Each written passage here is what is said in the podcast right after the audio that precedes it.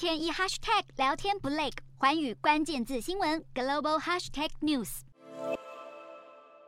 八号凌晨，由多伦多起飞的 CZ 三一二班机顺利抵达广州白云机场，乘客也抢头香，成为中国第一批国际直飞的旅客。入境不用再接受核酸检测，也不用隔离。上海浦东机场早已连夜拆除管制措施，以应中国重开国门。工作人员更特地拍照来纪念等了三年的这一刻，而这位爸爸更以手写红纸来为好久不见的女儿接机，两人一见面就给彼此一个大大的拥抱。旅游人潮再加上春运开跑，让当局预测今年一月上海浦东和虹桥两大机场航班量和客流量将比前一个月增加四成以上。北京机场也是盛况空前，有民众直击，就连头等舱通道都大排长龙。另一方面，八号起北京当局也分阶段放行由港澳入境中国。不少民众已等不及了，凌晨就到香港口岸搭乘第一班的港珠澳大桥穿梭巴士入境珠海。天亮之后更出现人潮。第一阶段通关开放单日单向六万人，香港旅客可以透过网络预约进入内地，不需要再经过检疫。